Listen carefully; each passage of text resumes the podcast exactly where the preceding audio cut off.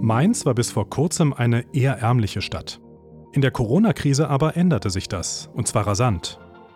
Denn in Mainz werden Covid-Impfstoffe produziert, entwickelt und in alle Welt geschickt. Ein wahrer Segen auch für die Stadtverwaltung. Gut eine Milliarde Euro waren die Mehreinnahmen bislang für die Stadtkasse. Der Erfolg soll nachhaltig bleiben, hofft der Mainzer Oberbürgermeister Michael Ebling. Er will Mainz zu einem Biotech-Hub ausbauen. Das könnte wiederum andere Firmen und andere Branchen beflügeln, denn wirtschaftliches Wachstum strahlt im besten Fall ab. Wird ein neuer Impfstoff hergestellt, verdienen auch Zulieferer von Chemikalien, Maschinenbauer und Logistikunternehmen. Wie Innovationen die Wirtschaft stärken und was eine erfolgreiche Industriepolitik dazu beitragen kann, das erfahren Sie in dieser Folge des Makroscope Podcasts. Mit dabei Dr. Klaus Michelsen, Geschäftsführer Wirtschaftspolitik beim Verband Forschender Pharmaunternehmen. Mein Name ist Philipp Eins. Makroscope. Wirtschaftspolitische Einblicke aus Industrie, Forschung und Gesellschaft. Ein Podcast des Verbands Forschender Pharmaunternehmen.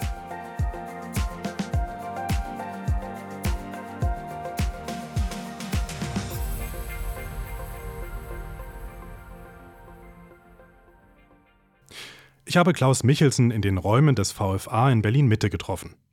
Als erstes wollte ich von ihm wissen, ob er eigentlich schon mal was Innovatives in seinem Berufsleben entwickelt hat. Ja, wahrscheinlich nicht in dem Sinne, wie die meisten sich das vorstellen, dass man eine Erfindung hat, mit der man dann an den Markt gehen kann, wo man äh, bahnbrechende äh, ja, Innovationen äh, an Maschinen und Anlagen umgesetzt hat. Das vielleicht nicht, aber.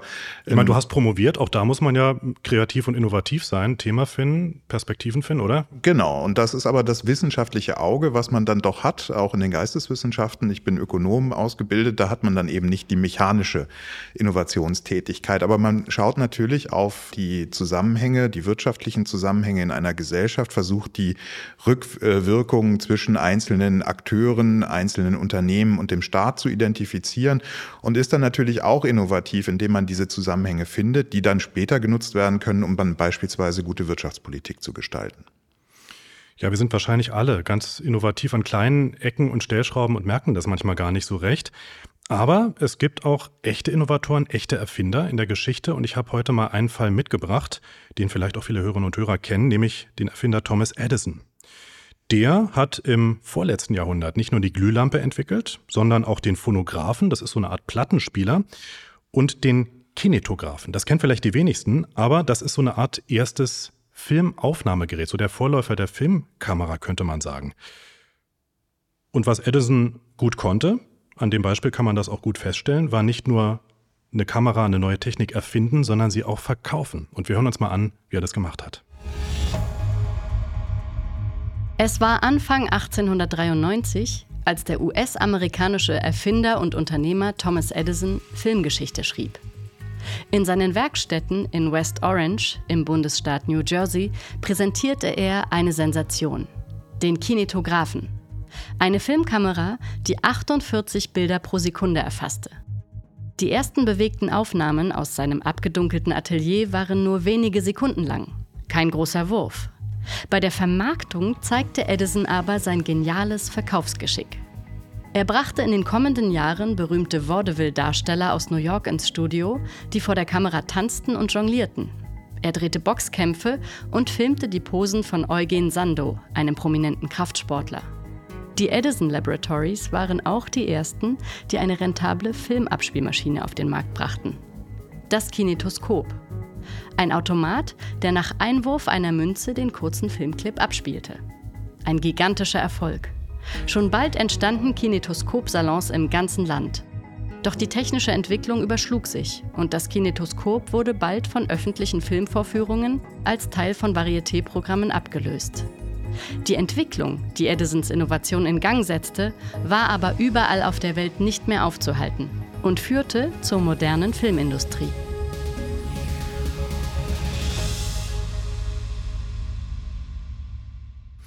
Also das heißt, man braucht einen genialen Kopf, man braucht ein verlässliches Team und man braucht ein Atelier in New Jersey, ähm, um ja wirklich die Welt zu verändern. Hm, Klaus, wie genau lassen sich solche Innovationen, wie jetzt am Beispiel von Thomas Edison. Wie lassen sich solche Innovationen tatsächlich auch befördern? Ja, da gibt's ganz unterschiedliche Kanäle. Die Wirtschaftswissenschaften beschäftigen sich da schon sehr, sehr lange damit äh, und mit der Frage, wie kann man eigentlich neue innovative Produkte an den Markt bringen, neue Produktionsprozesse etablieren. Das eine ist, dass man wirklich geniale Erfinder hat. Das sind dann einzelne Personen oder Gruppen äh, von Personen, die auf eine tolle Idee gekommen sind und diese einfach umsetzen und im Versuch und äh, Fehlerverfahren äh, etwas herausfinden. Ein neues äh, Prinzip der ja, Wirkstoffentwicklung im Bereich der Arzneimittel beispielsweise oder äh, etwas Physisches, eine Maschine äh, oder, oder, oder. Das und zweite ist. Fehlerverfahren heißt ja auch, das ist ganz interessant. Wir denken ja oft, ja, das sind Genies und die, die wussten schon immer alles, aber dass da auch ganz viel Scheitern mit dabei war wahrscheinlich. Ne? Das Scheitern gehört zur Erfindung dazu und das ist eigentlich der Regelfall. Also Scheitern ist der Regelfall und man bekommt in, äh, wenn man gut ist, eine aus 100 Ideen an den Markt platziert platziert und wirklich als einen Verkaufsschlager platziert. Und das ist die Herausforderung, wenn man ein, ein äh, Unternehmen aufbaut, das auf Grundlage von Innovationen funktioniert. Man muss also das Scheitern einkalkulieren, man braucht einen längeren Atem. Das zweite oder die zweite äh, Ressource von äh, Innovationen ist staatliches Handeln und die ähm, öffentlich finanzierte Grundlagenforschung, die ja versucht, genau diese grundlegenden Zusammenhänge zu untersuchen. Und die Idee ist dadurch, äh, dass man das staatlich vorfinanziert, dass bestimmte Risiken äh, in Kauf genommen werden, die Private vielleicht nicht äh, in der Lage sind zu schultern. Und deswegen gibt es eben Forschungsinstitute, Universitäten, an denen geforscht wird. Und all das strahlt dann eben auch in die private Wirtschaft aus, wenn nämlich diese Ideen dann letztlich in die Kommerzialisierung gehen. Ja, am Beispiel von Edison, da gab es ja genau das nicht, eine staatliche Förderung, sondern der hat einfach in seinem Atelier rumprobiert mit seinem Team, hatte vielleicht auch Unterstützung, das wissen wir jetzt an der Stelle nicht. Ähm, aber hat auch, muss man so sehen, ja letztendlich gar nicht mal so ein fantastisches Endprodukt auf den Markt geschmissen, sondern eigentlich eher äh, bescheidene Qualität geliefert. Also man sah wirklich nur so Bewegungen verschwommen, kaum wahrnehmbare Darsteller und trotzdem gigantischer Erfolg, weil er es eben auch gut verkaufen konnte. Ist die Vermarktung manchmal noch wichtiger als die Innovation selbst? Die Vermarktung spielt eine ganz wichtige Rolle und äh, welches Produkt sich am Ende dann durchsetzt, hängt auch ganz davon ab, wie gut man letztlich dann den Markt trifft, welche Bedürfnisse es gibt, welche Kundengruppen man ansprechen kann. Das sind äh, Dinge, die genauso zum erfolgreichen Entrepreneurship oder Gründertum dazu zählen, Erfindertum dazu zählen, äh, wie ein genialer Kopf, der dann letztlich den technischen Zusammenhang klärt.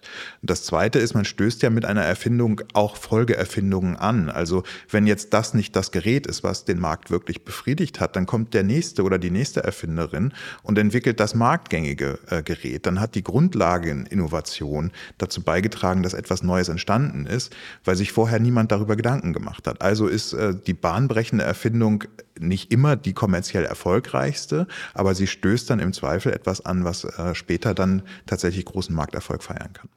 Das heißt, wenn ich es mal zusammenfasse, wir haben jetzt eigentlich drei Faktoren, nämlich einmal eine wahnsinnig gute Idee, wir haben Kapital, das man braucht, um die Idee entwickeln zu können und Vermarktungsgeschick, also Verkaufsgeschick. Diese drei Faktoren, wie bringt man die zusammen?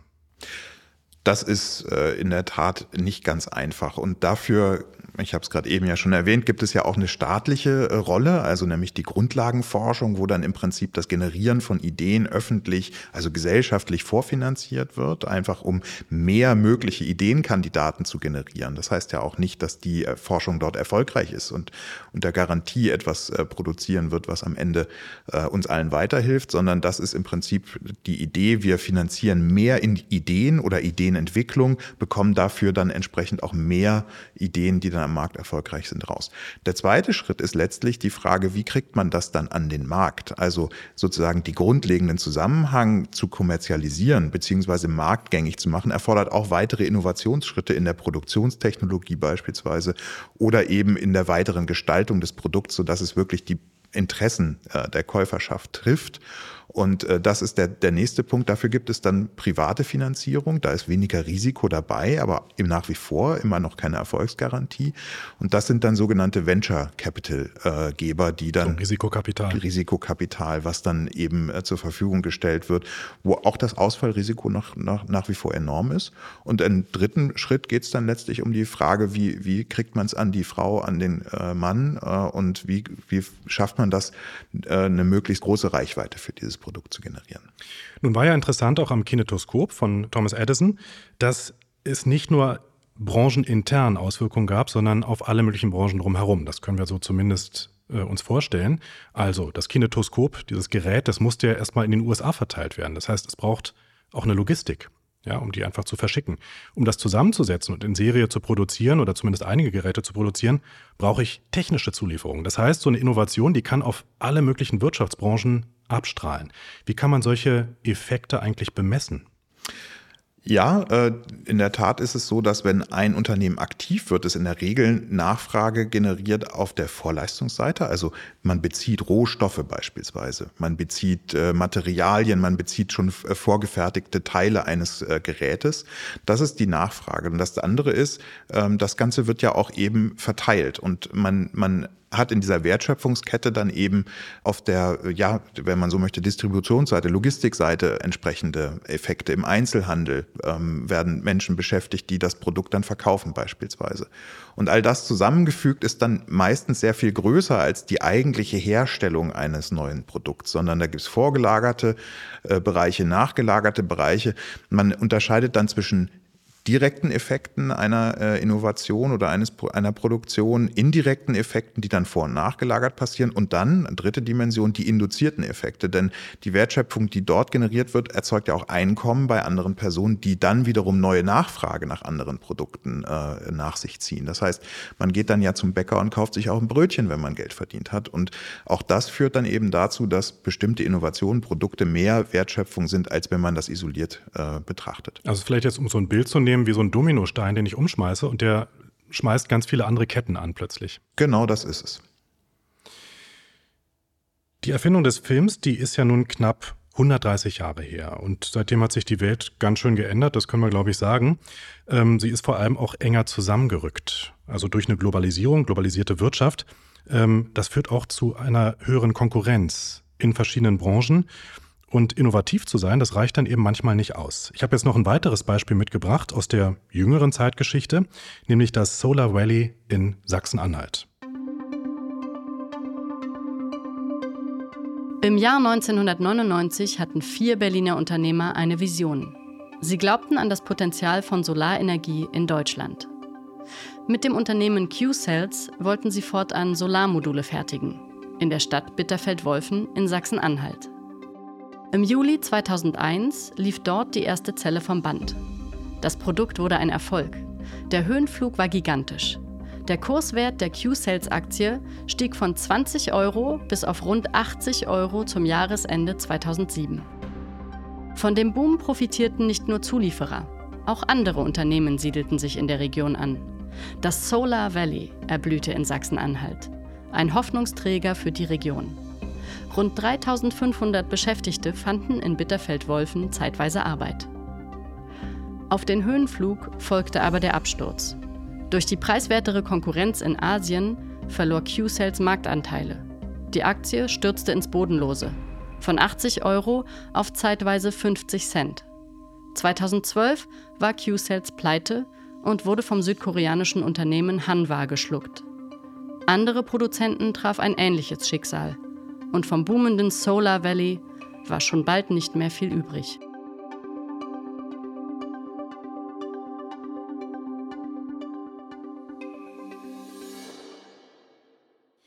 Also eigentlich kamen ja beim Solar Valley alle Erfolgsrezepte, die wir gerade so angesprochen haben, zusammen. Es gab ein innovatives Produkt, es gab vor allem aber in dem Fall auch Platz, also Platz einfach für eine Produktion, eine gute Infrastruktur.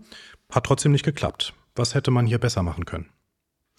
Ja, äh, die Herstellung von Solarzellen und äh, dieser Boom, der da ausgelöst wurde, ist ein gutes Beispiel dafür, was auch passieren kann, wenn man äh, in einen Produktionsbereich geht, in dem es halt auch Konkurrenz international gibt, die günstiger herstellen kann. Also das Problem bei den Solarpanelen ist im Endeffekt, es gibt natürlich eine gute Idee und die ist auch wahrscheinlich patentgeschützt. Ähm, es gibt aber auch die Möglichkeit, in der Produktion sehr viel günstiger an anderen Standorten herzustellen. Und das ist letztlich das Problem, wenn man in einem Hochlohnland wie Deutschland dann äh, operiert, wenn die Produktionskosten sehr stark durch den Lohn getrieben sind, dann schlägt sich das nieder in der Konkurrenzfähigkeit. Und wenn dann andere Player auf den Markt treten, China beispielsweise, die das dann auch noch subventionieren, dann hat man große Probleme hier in der Massenfertigung zu bestehen. Ähm, das ist letztlich das, was dem Solar Valley passiert ist. Die Konkurrenz international war zu groß. und man hat ein, wenn man so möchte, zu geringes technologisches Niveau erreicht, um sozusagen diesen Vorsprung äh, vor sich herzutragen. Das heißt, das war ein Produkt, das man auch schnell nachbauen konnte wahrscheinlich. Genau, letztlich ist die Solarzellfertigung kein besonders hohes Hightech-Niveau, sondern es ist äh, kapitalintensiv, man braucht gute Maschinen und Anlagen, man braucht auch ganz gutes Personal, aber es ist eben nicht so, dass es unmöglich wäre, das an anderen Standorten eben genauso zu tun.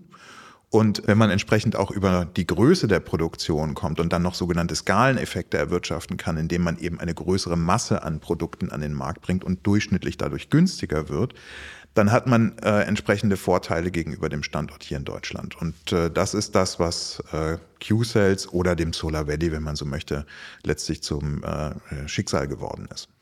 Interessant in dem Zusammenhang aber, dass die Schweizer Firma Meyer Burger genau diesen Standort, also das ostdeutsche Solar Valley, wiederbeleben möchte. Das war jetzt eine Meldung vom Juni. Also man möchte am alten Standort eine riesige Produktion für Solarzellen und Solarmodule hochziehen. Haben die eine Chance? Die haben eine Chance, ja. Ähm, und zwar in den Augenblicken, wo sie Produkte herstellen, die eben nicht so massentauglich sind, die eben keine Massenware in dem Sinne sind, dass man ein Fließband ein und dasselbe äh, Modul äh, millionenfach fertigt, äh, sondern wenn man spezialisierte Lösungen sucht, wenn man besondere Nischenprodukte dann fertigt, dort, wo man dann einfach einen kompetitiven Vorteil gegenüber der Massenfertigung hat. Und das kann funktionieren. Das ist dann aber auch ein höheres, anspruchsvolleres Niveau, was äh, dort produziert wird. Also man braucht dann besser ausgebildete äh, Beschäftigte, man braucht eine ausgefeiltere Produktionstechnologie, man braucht auch im Produkt wahrscheinlich einen höheren Innovationsgrad. Es kann nicht die einfache Solarzelle sein, sondern das ist dann meinetwegen eine Folie, die man druckt, eine Solarfolie, äh, die nicht jeder nachmachen kann. Und dann kann das schon erfolgreich sein. Und das wäre dann auch das Rezept, um sich vor solchen Preiskämpfen auch zu schützen, ein Stück weit wahrscheinlich. Genau, letztlich ist das der, der Schlüssel. Man kann äh, den internationalen Wettbewerb, wenn es nur um die Kosten geht, in Deutschland schwer gewinnen. Und da muss man äh, sich die Nische suchen. Man braucht die Spezialanwendung, man braucht einen, einen, besonders hohen Anspruch an das, was an geistigen Inputs dort reingeht. Also man die, braucht die klugen Köpfe, die man hier ja hat. Wenn wir jetzt nicht durch die Wirtschaftsbrille schauen, sondern durch die wirtschaftspolitische Brille, ähm, was kann denn eine gute Wirtschaftspolitik jetzt auch an dem Beispiel leisten, um Innovationskraft, Wertschöpfung und auch Arbeitsplätze hier in Deutschland zu erhalten? Die Wirtschaftspolitik hat im Fall von äh, dem Solar Valley eigentlich schon sehr viel ganz gut gemacht. Ähm, man hat darauf gesetzt, dass sich neben der Produktion auch äh, Forschung und Entwicklung am Standort ansiedelt, dass äh, auch innovative äh, Prozesse angestoßen werden, beispielsweise in der Glasherstellung, gibt ein großes Glaswerk in der Gegend. Auch das hat man unterstützt. Man hat Clusterbildung betrieben, indem man ganz gezielt bestimmte Forschungsinstitutionen dort angesiedelt hat und somit das Know-how in der Region nach oben gehoben aufgehoben hat. Ähm, und das ist jetzt wahrscheinlich auch der Grund, weshalb dieses Schweizer Unternehmen genau dorthin geht, weil es dort vorfindet, was es äh, braucht, nämlich gut ausgebildete Fachkräfte und das Know-how, was äh, die komplexe Herstellung betrifft. Ähm, das kann man als Wirtschaftspolitik gut begleiten. Und wenn man da auch forsch vorangeht, dann hat man auch eine Chance, um einen Vorsprung gegenüber anderen Regionen zu entwickeln. Wir haben ja oft in Deutschland auch gesprochen über Strukturwandel. Ganz oft ist ja auch gemeint eine Verschiebung auch von Industrie. Jetzt kommt ein Megathema dazu, nämlich die Digitalisierung. Und die hat natürlich auch nochmal massive Auswirkungen. Beispiel, wenn wir immer mehr online kaufen, dann verändern sich die Innenstädte. Es gibt in einigen mittelgroßen Städten in Deutschland schon das Problem, dass da einzelne Bereiche leer stehen und schlecht vermietet werden können. Wie kann die deutsche Wirtschaft da flexibel bleiben und auf solche strukturellen Veränderungen reagieren? Diese strukturellen Veränderungen sind die ganz große Herausforderung der nächsten 10, 20 Jahre. Wir haben ja nicht nur die Digitalisierung vor uns, sondern wir sehen auch, dass es äh, im Bereich der äh, Nachhaltigkeit große Herausforderungen geht, um die Demografie vor allen Dingen auch zuschlagen wird. Also wir immer mehr ältere Personen haben und immer weniger Menschen, die die anderen versorgen können. Das heißt, wir müssen hier an der Stelle einfach produktiver werden. Das ist der grundlegende ähm, Impuls, den man auch als Wirtschaftspolitik im Auge haben muss. Man muss zusehen, dass man eine Wertschöpfung generiert, die besonders produktiv ist. Ähm, wie reagiert man auf diese Megatrends? Naja, am besten, indem man sich an die Spitze der Bewegung setzt. Also die Digitalisierung, wenn das eben klar ist, dass das die Zukunft ist, dann muss man die Voraussetzungen dafür schaffen, dass die Unternehmen in Deutschland sich digitalisieren können, dass sie die Ressourcen nutzen können, die die Digitalisierung selbst bereitstellt, beispielsweise Daten, äh, Datengenerierungsprozesse und all das, äh, Rechenkapazitäten, all das, was, äh, was sozusagen die Digitalisierung ausmacht, selbst als Ressource zu erkennen und äh, da gibt es ganz, ganz viele vielversprechende äh, Beispiele, auch im Baltikum zum Beispiel, wo sehr früh auf Digitalisierung gesetzt wurde und woraus äh, jetzt eben zusätzliche Wertschöpfung entsteht. Hier müssen wir eben aufholen, aber der Wettlauf ist noch lange nicht verloren. Blicken wir nochmal auf die Pharmabranche. Äh, das Beispiel Mainz, das hatte ich ja eingangs kurz erwähnt. Die Stadt, das haben wir schon gehört, die hat sich Großes vorgenommen. Und was genau, das hören wir uns jetzt mal an. Nach dem gigantischen Erfolg bei der Produktion von Corona-Impfstoffen will Mainz zum Hub für Medizinunternehmen werden. Auf einem ehemaligen Kasernengelände der Bundeswehr soll in den kommenden Jahren ein Campus entstehen, mit genügend Platz für Forschung und Entwicklung. Man brauche Laborflächen, gerade für Start-ups und Forscher, die noch in der Universitätsmedizin Mainz seien und ausgründen wollten, sagt Oberbürgermeister Michael Ebling. 5000 neue Jobs sollen demnächst entstehen. Um Mainz als Standort attraktiver zu machen, greift die Politik direkt ein und hat den Gewerbesteuersatz deutlich gesenkt.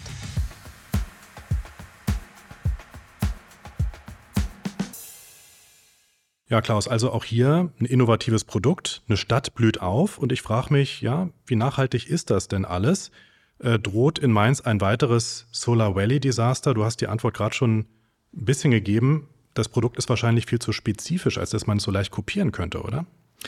Ja, es ist in der Tat ein anderer Fall. Wir haben hier eine Hochtechnologie. Wir haben eine Technologie, an der ja auch schon über Jahrzehnte geforscht wurde. Es ist ja nicht so, dass äh, die Grundlage, die mRNA-Technologie vom Himmel gefallen ist, von einem Moment auf den anderen, sondern da steckt schon eine ganze Menge Know-how drin. Und äh, diese Hochtechnologie zieht natürlich auch hochinnovative Produktionsprozesse nach sich. Und das ist genau der Unterschied. Wir sehen eben, äh, dass es im Produkt selbst Hochtechnologie ist und äh, dass die Herstellung dessen nicht so trivial ist. Das bedeutet nicht, dass andere Länder da an der Stelle nicht aufholen können oder andere Standorte, sondern äh, das ist eher die Herausforderung, immer diesen innovativen Vorsprung zu erhalten. Und da ähm, bin ich ganz positiv, was die Stadt Mainz betrifft, weil dort eben einerseits dieses ja, Gründungshub entstehen wird, aber andererseits eben auch sehr viel in die Forschung selbst investiert wird. Und äh, diese Forschung ist eben die Voraussetzung dafür, dass man künftig immer noch mal einen innovativen Vorsprung hat, neue Anwendungsgebiete findet, äh, neue Produktionen aufbauen kann. Das heißt also, dass die Mainzer Universität dort auch ganz in der Nähe ist, Forschungsstätten hat, ähm, junge Leute, die dort studieren und die gute Ideen einbringen können. Und das zu verbinden mit der Industrie, würdest du sagen, das ist so eine Art Erfolgsformel, Erfolgsgeheimnis? Absolut. Und daraus entstehen dann nicht nur neue Ideen, die dann in einem Unternehmen äh, Verwendung finden, sondern daraus entstehen auch junge neue Unternehmen, die dann wiederum Konkurrenz sind für die etablierten Hersteller. Äh, und das wiederum ist ein Ansporn, nochmal innovativer zu werden. Also dieser Gründungsprozess, dieser Innovationsprozess ist ein, wenn man so möchte, perpetuierender Vorgang, wo eben die Erfindung des einen die Innovationskraft der anderen äh, positiv beeinflusst, alleine weil die Konkurrenzsituation damit angefeuert wird. Mal unabhängig jetzt von dieser räumlichen Nähe, was muss noch passieren, damit dieser Standort in Mainz, dieser Campus, der da entstehen soll, äh, eine wirkliche Erfolgsstory wird? Also das eine ist sicherlich die äh, innovativen Aktivitäten anzuschieben. Da haben wir jetzt schon viel drüber gesprochen. Der zweite Aspekt ist natürlich, man muss auch die Innovation in eine industrielle Anwendung bringen. Und das ist die Stelle, wo dann zusätzliche Wertschöpfung auch in anderen Bereichen in Größenordnungen dazukommt. Wenn Produktionsanlagen gebaut werden, wenn Produktionsanlagen oder Technologien überhaupt erst entwickelt werden, dann stößt das nämlich Innovation und Produktion im Bereich des Maschinenbaus beispielsweise an. Und ähm, da muss man dann als Investitionsstandort attraktiv werden. Also einerseits Innovationsstandort sein, aber dann eben Investitionsstandort werden. Da hat die Stadt Mainz jetzt etwas ganz Cleveres gemacht, indem sie die Gewerbesteuerhebesätze reduziert hat. Macht sie sich natürlich erstmal attraktiver, auch für andere Unternehmensansiedlungen. Greift wahrscheinlich anderen Standorten aber auch so ein bisschen dann die, die Unternehmen ab, oder? Mm, das ist dann immer die Befürchtung, dass es dann so ein, äh, wie sagt man, Race to the Bottom wird, also ein Rennen um den günstigsten Steuersatz. Aber äh, auch da muss man ganz klar sagen, die Unternehmen entscheiden nicht nur nach äh, dem Steuersatz, sondern letztlich ist der Steuersatz der Preis für den Standort. Und wenn man man einen guten Standort vorhält, gute Infrastruktur vorhält, dann sind die Unternehmen auch und das Kapital, wenn man so möchte, da bereit, entsprechend diesen Preis zu bezahlen. Also dieser Standortmix einerseits äh, attraktive Steuersätze zu haben, das ist klar. Wenn man, wenn man da zu teuer ist, dann äh, siedeln sich Unternehmen nicht an. Aber auf der anderen Seite entsprechend die Infrastruktur bereitzustellen, äh, eben ein Ort zu sein, wo dann auch Beschäftigte gerne hinziehen möchten. Das geht ja auch darum, äh, dass man die, die Leute bekommen muss, die man braucht, um eine Produktion dann eben aufzubauen. Äh, das ist dann eben die Herausforderung, äh, um es plastisch zu machen. In der, in der Antarktis könnten negative Steuersätze sein, dort würde niemand produzieren wollen. Ja, das ist wohl wahr. Du hast gerade auch nochmal angesprochen, die Auswirkungen ne, auf andere Branchen. Also auch hier in dem Beispiel kann Innovation auch andere Branchen wiederum beeinflussen. Ähm, und da hat der VFA ja kürzlich eine Studie in Auftrag gegeben, die genau das untersucht hat. Also wie sind die Auswirkungen, die gesamtökonomischen Auswirkungen der Pharmabranche in Deutschland. Und ich fand jetzt als ein kleines Ergebnis eine ganz imposante Zahl. 280.000 Arbeitsplätze hängen von der pharmazeutischen Produktion ab. Das heißt also Zulieferer, Logistik, Dienstleister, die alle sind ja mit in Teil dieser Kette. Wo sind genau die Verflechtungen? Das ist äh, in der Tat eine ganz interessante Geschichte, weil man dann eben auch erkennt, wo man eigentlich zusammenarbeitet. Und das ist an teilweise sehr unerwarteten Stellen. Also wir haben äh, geschaut, einerseits, was ist die Produktionsleistung äh, der pharmazeutischen Industrie? Wie viele Personen sind beschäftigt in der wirklichen Herstellung von Medikamenten? Das sind gut 50.000 Personen in Deutschland. Ähm, dazu kommen dann aber eben genau die angesprochenen Personen, die in der Bereich der Logistik tätig sind, ähm, die dann entsprechend die Medikamente zu den Apotheken beispielsweise bringen. Äh, hinzu kommen äh, die Vorleistung, die man bezieht in der chemischen Industrie. Das ist ein ganz wichtiger Zulieferer für, für die pharmazeutische Industrie. Dort entstehen sehr viele Arbeitsplätze, weil hier eben pharmazeutische Produkte hergestellt werden. Äh, und dann gibt es beispielsweise aber auch äh, Beschäftigte, die im Bereich der Immobilienwirtschaft tätig wären. Ja? Die sorgen eben dafür, dass die äh, Betriebsgebäude entsprechend in Schuss gehalten sind, dass die Türen sich äh, entsprechend öffnen und schließen. Ähm, das sind also Wertschöpfungsbereiche, die man vielleicht gar nicht so im Sinn hat, wenn man über Medikamentenherstellung äh, nachdenkt, die aber eben genau das äh, abbilden, was diese Industrie letztlich an ökonomischem Fußabdruck hinterlässt. Wenn wir jetzt ganz zum Schluss nochmal in die berühmte Glaskugel schauen, vielleicht gibt da die Studie da auch noch ein bisschen was her. Ähm, kann man abschätzen, wie sich der Einfluss der Pharmabranche auf den Wirtschaftsstandort Deutschlands in den nächsten Jahren und Jahrzehnten entwickeln wird? Ja, man kann das schon versuchen, so ein bisschen zu quantifizieren. Ähm, wir wissen ja, äh, wie viel äh, zusätzliche Wertschöpfung entstanden ist durch die Herstell Entwicklung und Herstellung von äh, Impfstoffen, deren Abfüllung beispielsweise, deren ja, Vorproduktion. Ähm, und das hat für entsprechende Wertschöpfung hier am Standort gesorgt, die reinvestiert wird. Reinvestiert wird in Forschung und Entwicklung, also neue Innovationen, neue Anwendungsgebiete, aber auch in, reinvestiert wird in ja, Produktionsstätten. Und äh, wir haben abgeschätzt, wie viel zusätzliche Wirtschaftsleistung dadurch entsteht. Das sind äh, ungefähr 13 Milliarden Euro, die dadurch bis in das Jahr 2030 zusätzlich hier am Standort wahrscheinlich erwirtschaftet werden. Oder Und das ist eine ganze Stange Geld, würde man sagen. Ist eine Stange Geld. Ähm, oder ähm, das sind anders ausgedrückt auch äh, 52.000 Beschäftigten Jahre, wenn man so möchte. Das, sind, äh, das ist das, was an zusätzlicher Beschäftigung dort geschaffen wird. Und das sind dann äh, die Effekte, die nur daraus entstehen, dass hier eben die Wirtschaftsleistung im letzten Jahr so äh, kräftig angestiegen ist. Innovationen und was Politik und Wirtschaft daraus machen. Das waren Perspektiven von Dr. Klaus Michelsen, Geschäftsführer Wirtschaftspolitik beim Verband Forschender Pharmaunternehmen. Mehr zum Thema gibt es im aktuellen Policy Brief Macroscope Pharma. Schauen Sie doch mal auf unserer Webseite vorbei und empfehlen Sie unseren Podcast. Es gibt ihn auf Spotify, Apple Podcasts und vielen weiteren Portalen. Bis ganz bald, ich bin Philipp Eins. Makroscope, ein Podcast des Verbands Forschender Pharmaunternehmen. Kennen Sie unseren Newsletter Makroscope Pharma? Abonnieren Sie den monatlichen Economic Policy Brief kostenfrei unter www.vfa.de.